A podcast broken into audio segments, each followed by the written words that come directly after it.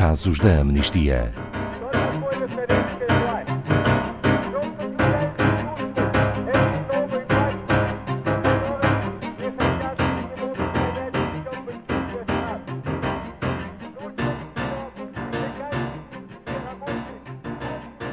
No dia 9 de junho de 2019, um milhão de pessoas ocupou as ruas de Hong Kong para defender os direitos da sua cidade. Foi um dia de reflexão, de desafio e de esperança para todos os que pacificamente protestaram contra uma proposta de lei que permitiria extradições para a China. Mas pouco mais de um ano depois, esta não é a história que as autoridades de Hong Kong querem relembrar. E a resposta profundamente repressiva mantém-se até hoje.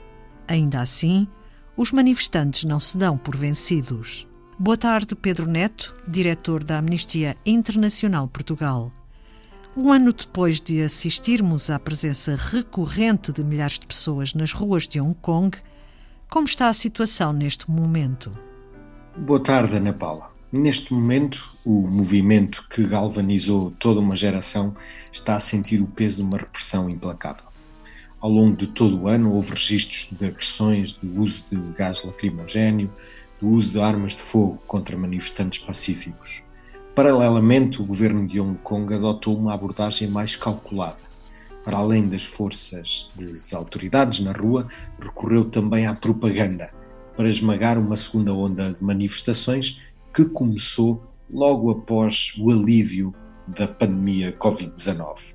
Mas apesar de todos os esforços das autoridades, o movimento pró-democracia está longe de ser vencido. E estes protestos foram sempre pacíficos? Sabemos que alguns manifestantes recorreram à violência, muitas vezes até pessoas que se infiltram.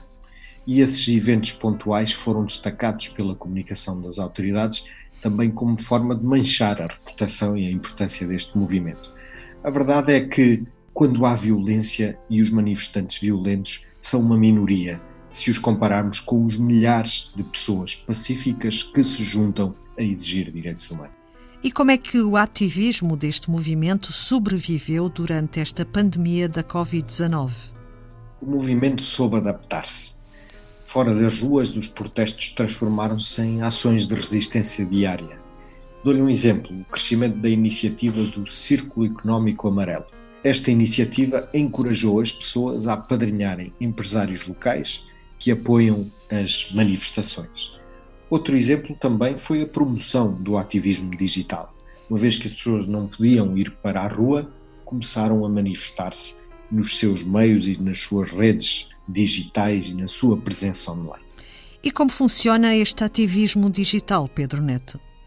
Podem ser várias ações, como a própria Amnistia também promove: a assinatura e a partilha de petições, a inscrição na nossa rede de ações urgentes e ações essas que muitas vezes também são digitais, eventos online, entre outras iniciativas que acontecem muito no espaço virtual da internet. No caso de Hong Kong, o principal exemplo aconteceu após as habituais vigílias que assinalam o massacre de Tiananmen no início de junho. Elas foram proibidas este ano e foram proibidas pela primeira vez em 30 anos em Hong Kong, claro. No resto do país já são proibidas há muito tempo, no resto da China. Ali em Hong Kong foi criada uma espécie de parede virtual para partilhar mensagens de solidariedade e foi pedido que acendessem velas pelas vítimas. Estas ações são também uma oportunidade de mostrar solidariedade com aqueles que na China continuam a exigir justiça. E terminada a fase de confinamento em Hong Kong, os protestos nas ruas regressaram?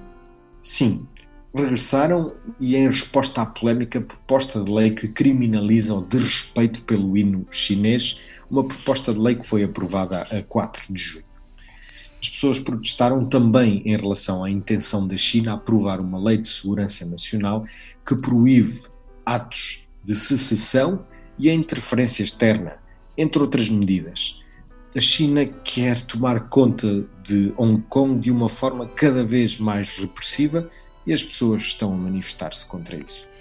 Essa nova lei é a mais recente resposta das autoridades a estes protestos? Sim, e é uma lei que também corresponde a um ataque devastador aos direitos humanos. Nós alertamos para o facto de criminalizar amplas e vagas ofensas que podem abranger qualquer crítica ao governo central chinês e que podem ser usadas contra as pessoas que exercitam e defendem pacificamente os seus direitos humanos e os das outras pessoas. Deveremos então assumir que os protestos vão continuar. A criatividade e a resiliência dos manifestantes fazem com que seja esse o cenário e que seja impossível de serem silenciados pelas autoridades. Não são eles que representam qualquer ameaça para a cidade. Dos mais novos aos mais velhos, dos que cantam aos que gritam slogans, são pessoas que pretendem salvar a cidade e as suas liberdades. E nós iremos continuar a acompanhar todos os desenvolvimentos nesse sentido e lá no terreno a ser parte também, a Amnistia Internacional Hong Kong, a ser parte também deste trabalho pela defesa de direitos humanos. Obrigada, Pedro Neto, diretor da Amnistia Internacional Portugal. Saiba mais sobre este caso em amnistia.pt.